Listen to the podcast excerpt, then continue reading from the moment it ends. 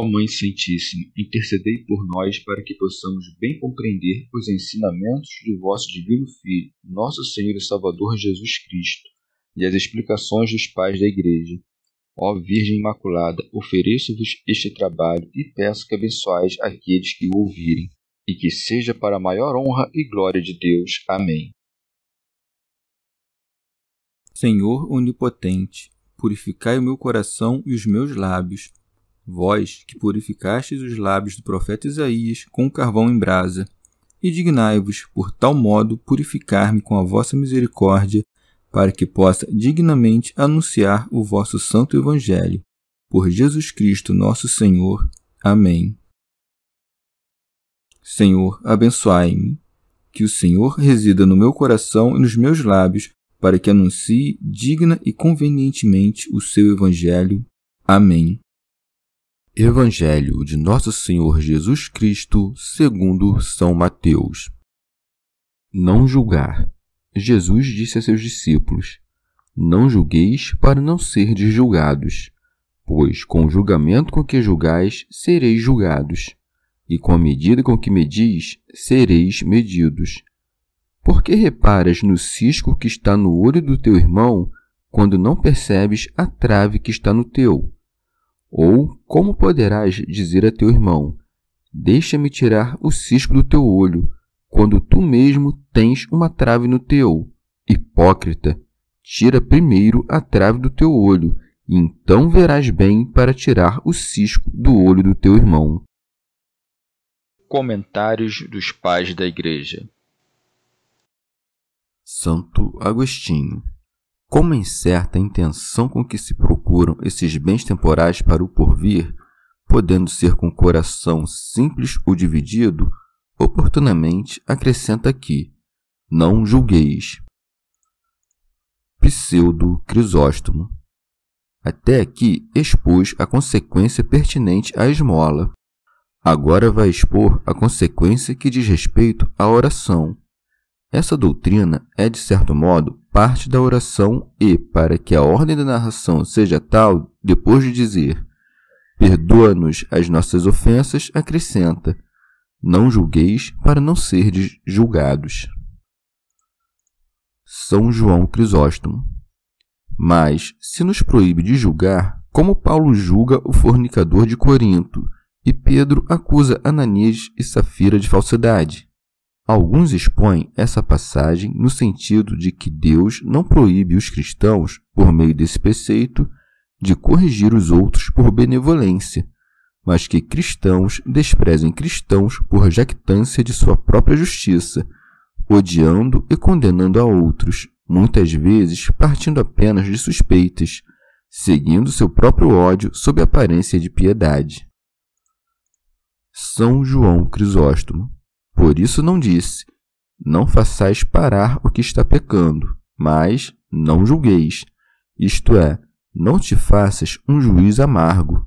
Corrige certamente, mas não como um inimigo que deseja vingança, e sim como um médico que aplica o medicamento.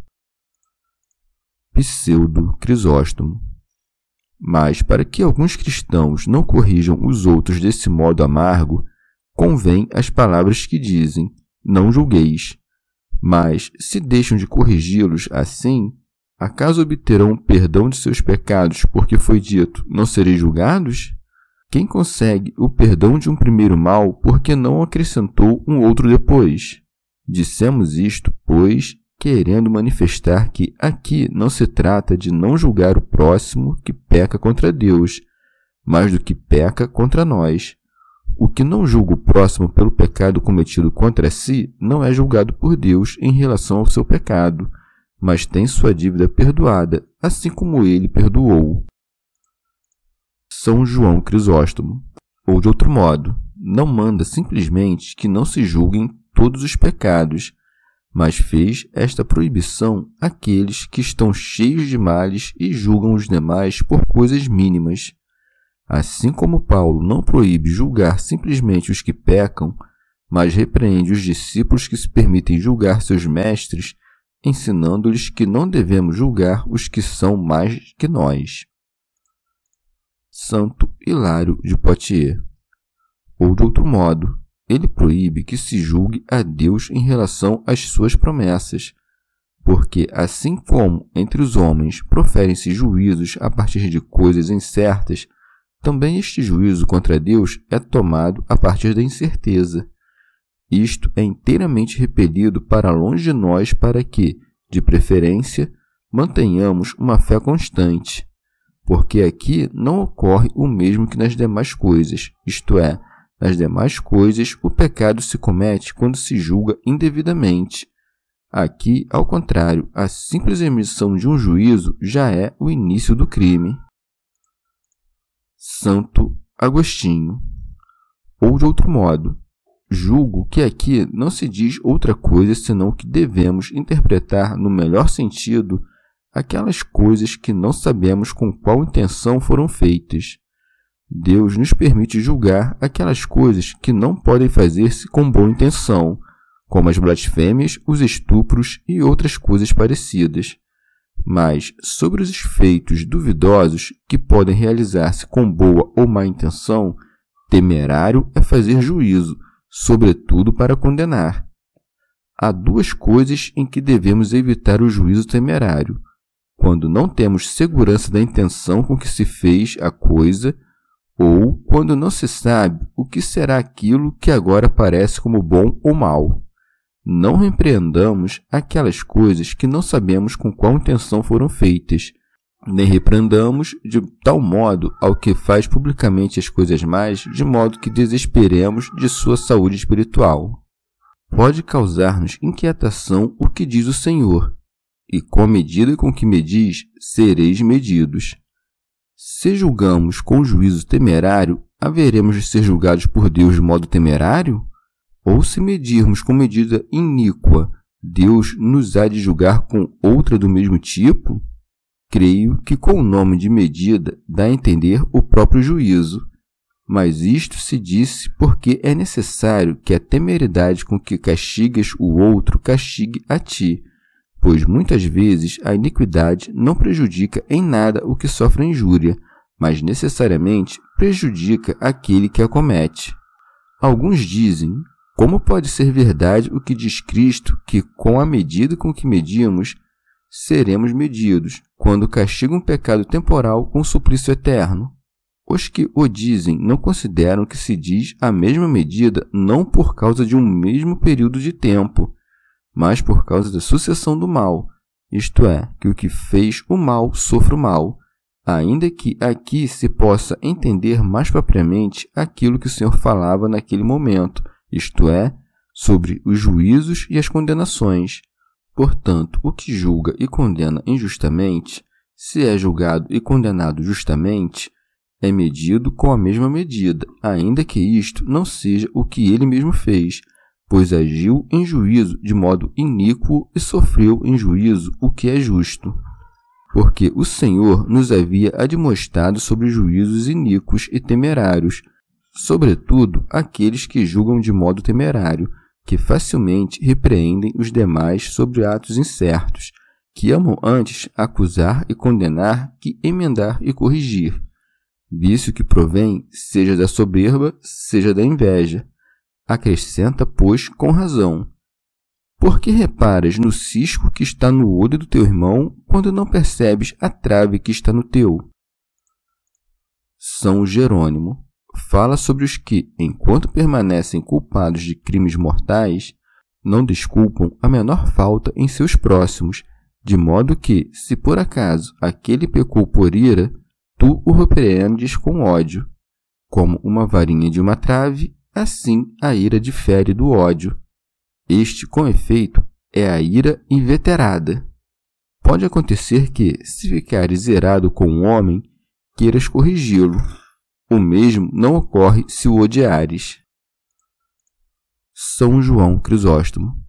Há muitos que, se vissem um monge com um vestido de luxo ou comendo com abundância, tornar-se-iam amargos acusadores, enquanto todos os dias praticam furtos e vivem abarrotados de comida e bebida. Pseudo Crisóstomo. Ou de outro modo, isto que aqui se diz convém aos doutores, todo pecado se julga grave ou leve pela importância da pessoa que o comete. Se for um leigo, seu pecado é leve e como uma varinha ao lado do pecado de um sacerdote comparado a uma trave. Santo Hilário de Poitiers. De outra maneira, chama-se pecado contra o Espírito Santo negar o poder da força de Deus e não admitir substância eterna em Cristo, por quem, assim como Deus veio ao homem, o homem novamente voltará a Deus. Por isso, Quanta diferença há entre a varinha e a trave? Os pecados cometidos contra o Espírito Santo excedem os demais pecados. O mesmo sucede quando os infiéis censuram os outros pelos delitos do corpo, enquanto não veem em si o peso de seus pecados, que constantemente estão cometendo, duvidando das promessas do Senhor e caindo a trave em seus olhos como se caísse sobre a capacidade de penetração do espírito. Prossegue. Ou como poderás dizer ao teu irmão: Deixa-me tirar o cisco do teu olho, quando tu mesmo tens uma trave no teu? Pseudo Crisóstomo, isto é, com que cara repreendes teu irmão em pecado quando vives tu no mesmo pecado, se é que não em outros maiores? Santo Agostinho. Quando a necessidade nos obriga a repreender alguém, primeiro pensemos se nunca tivemos o mesmo vício que vamos repreender. E então pensemos que somos homens e poderíamos tê-lo tido, ou que já o tivemos e já não o temos. E então que a fragilidade comum nos toque a memória para que a misericórdia e não o ódio preceda aquela correção. Se, no entanto, encontrarmos-nos no mesmo vício, não repreendamos, mas gemamos e convidemos o outro a um esforço conjunto conosco.